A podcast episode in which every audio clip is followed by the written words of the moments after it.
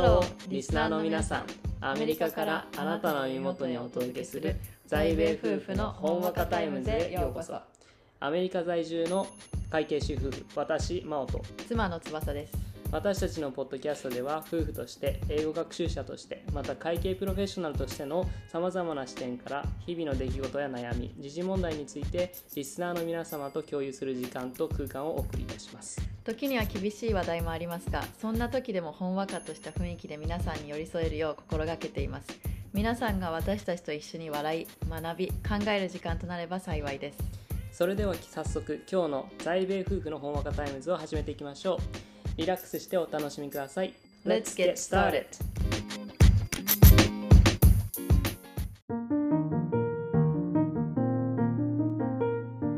今日のトピックは結婚したいと思ったタイミング理由相手に求めるもの出会い方っていう。ちょっと自分らの経験から一旦話して みようか。そうだね。じゃあ今日はもう真央ちゃんから。あ俺から、うん。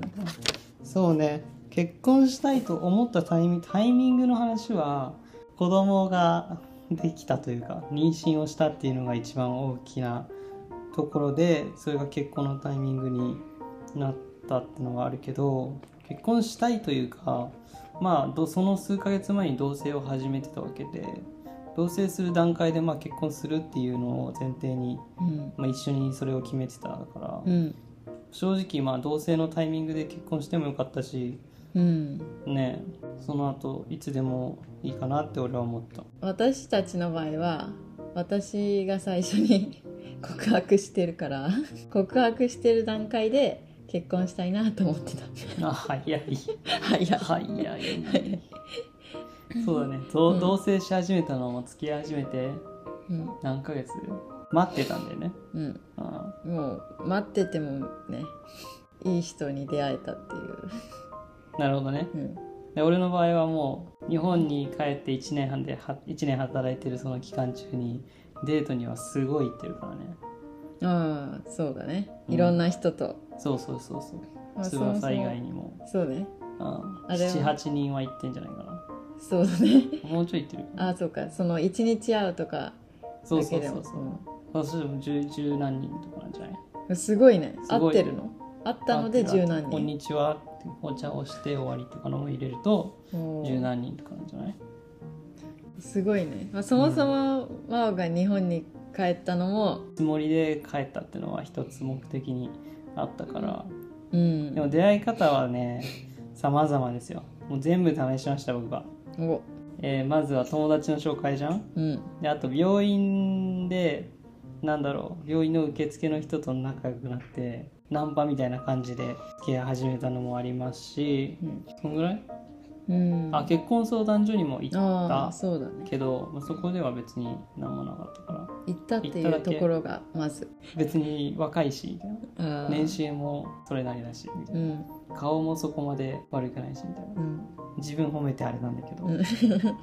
でもお金払わなきゃいけなかったからさ入会料で30万とかだったから、え？うん、そんな金払えねえと思ってえちょっと待って。やらめたええ相談所に行くのはただなの？まず1回目は。あ相談所で相談するのはただえー。なんだけど、その紹介してもらいますみたいな、あまあ、あメンバーシップなんだよねあれって。えそれ初耳なんだけど。で入会でまあ10万とか。でそれプラスなんだかんだで20万上乗せされてトータル30万あすごいね。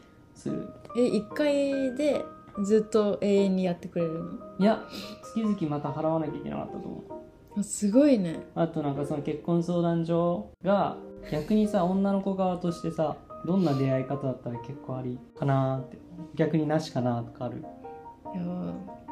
まあ、まず自分の場合はその大学のに一緒に通ってるとか共通の趣味があるとかしかなかったからアプリとかやったことないけど最近いろいろ話したりしてると友達とアプリでもすごいいい出会いがあるしコロナとかがあってそのあんま外出られなかった職場の人ともさで出会いを求めるっていうのもいいなって思ったり。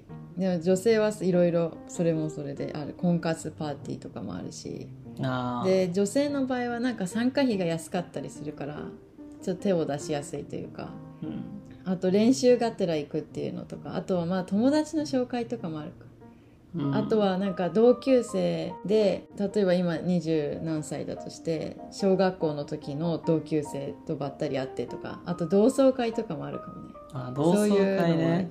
同窓会行きたかったんよ。うん。中学校とか高校の同窓会ってさうん。憧れない？ある。私も一回も行ったことない。行ってみたかったんだけど海外にいたからじゃあそれで言うとタイミング言って相手に求めるものは何っていう結婚結婚したいっていう前提でまあもう選んでるわけじゃんアプリとか、だから正直なところ。ああと友達感覚でこう関係を築ける人。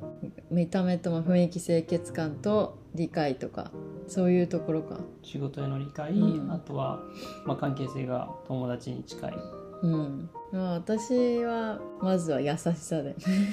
あまあ優しさから入ってその次になんか一緒にいて居心地がいい。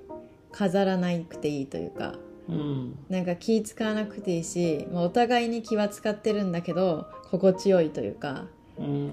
そのさ人としての最低限の気の使いしか必要ないぐらいの感じじゃん、まあ、だんだん長く付き合えば付き合うほどもっと居心地は良くなるけどその最初の居心地の良さっていうのが大事であとはその付き合ってる分では別に一緒に楽しければいいと思うけど結婚するといろいろね悩みとか決断とかがある。ようん。そうなった時にこの人はちゃんと話し合える人かっていうのが大事なポイントであった。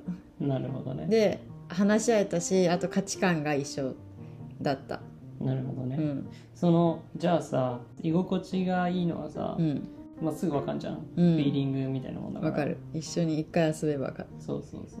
でも話し合えるかどうかってさどのタイミングでわかると思う、過去の話とかするじゃん。大学時代の話とかなんか乗り越えてきた話とかバックグラウンドみたいな。とかあと家族との関わり方とかそういうあと友達と関係とかね。うんそういう人間関係とかどういうものを乗り越えてきたのかっていうのを聞いたりしてっていうのもあるしあとどこ行くとか言ってそういう本当にちょっとした LINE の受け答えみたいのでも合う合わないってあると思うんだよね。あだからそこでちょっとえってなっちゃうときついじゃん。それその程度で。待ち合わせどこにする程度で。なってたらちょっときついじゃん。今度どこ行くっていうの。そうそう。で基本的に女性の方が話すじゃん。多分、で聞き上手だった。あ俺が、うん聞き上手。男の方が。そうそうそうなるほどね、うん。で男は優しくあって聞き上手であれあってうん。雰囲気が良ければいいの？まあ顔もね顔もタイプがあるから人それぞれ。顔も大事にはなってくるけどやっぱりあとは尊敬できるっていうのがあるね。その尊敬はどういう尊敬？仕事での尊敬なのか人間としての尊敬なのか、私は仕事が一緒だったから見てたから仕事とかのも見れるしもちろん。向き合い方とか。うん。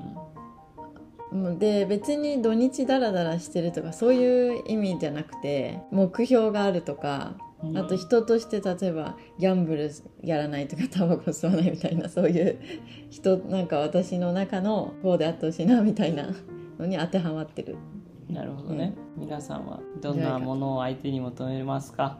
僕はまあ一旦顔ですかね。顔から入ってそこから。ファインダウト、ファインドアウトですね。うん。まあ、顔顔に全てが出ると言っても過言ではないかもしれない。だって面接とかもさうん。デートもさやっぱ初対面の雰囲気って顔に出ちゃうもんじゃん。確かに。人の印象は見た目が何割とかいうの話もあるじゃん、うん。最初の数秒でわかるみたいな。そうね。あと性格とかもね清潔感もそうだし、性格もさうん。年を取ってくるとさなんかすごい意地悪そうな顔してるおじいさんおばあさんとかさいたらさうん。大体意地悪じゃん。ああそうそうステレオタイプかもしれないけど多分そういう人生を送ってきたるん来てるんだなっていうのはあるから、やっぱり顔っていうのは綺そうだね。麗汚いとか可愛い可愛くないとかそういうのじゃなくてもうん。大事というか。そうだね。ということで今日はこの辺で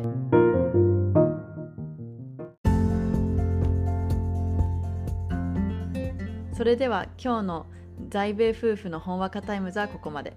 私たちの話が皆さんの日常に少しでも彩りを加えられたら幸いです。次回もぜひお楽しみに。皆さん今日も一日新たな冒険を楽しんでくださいね。See you again!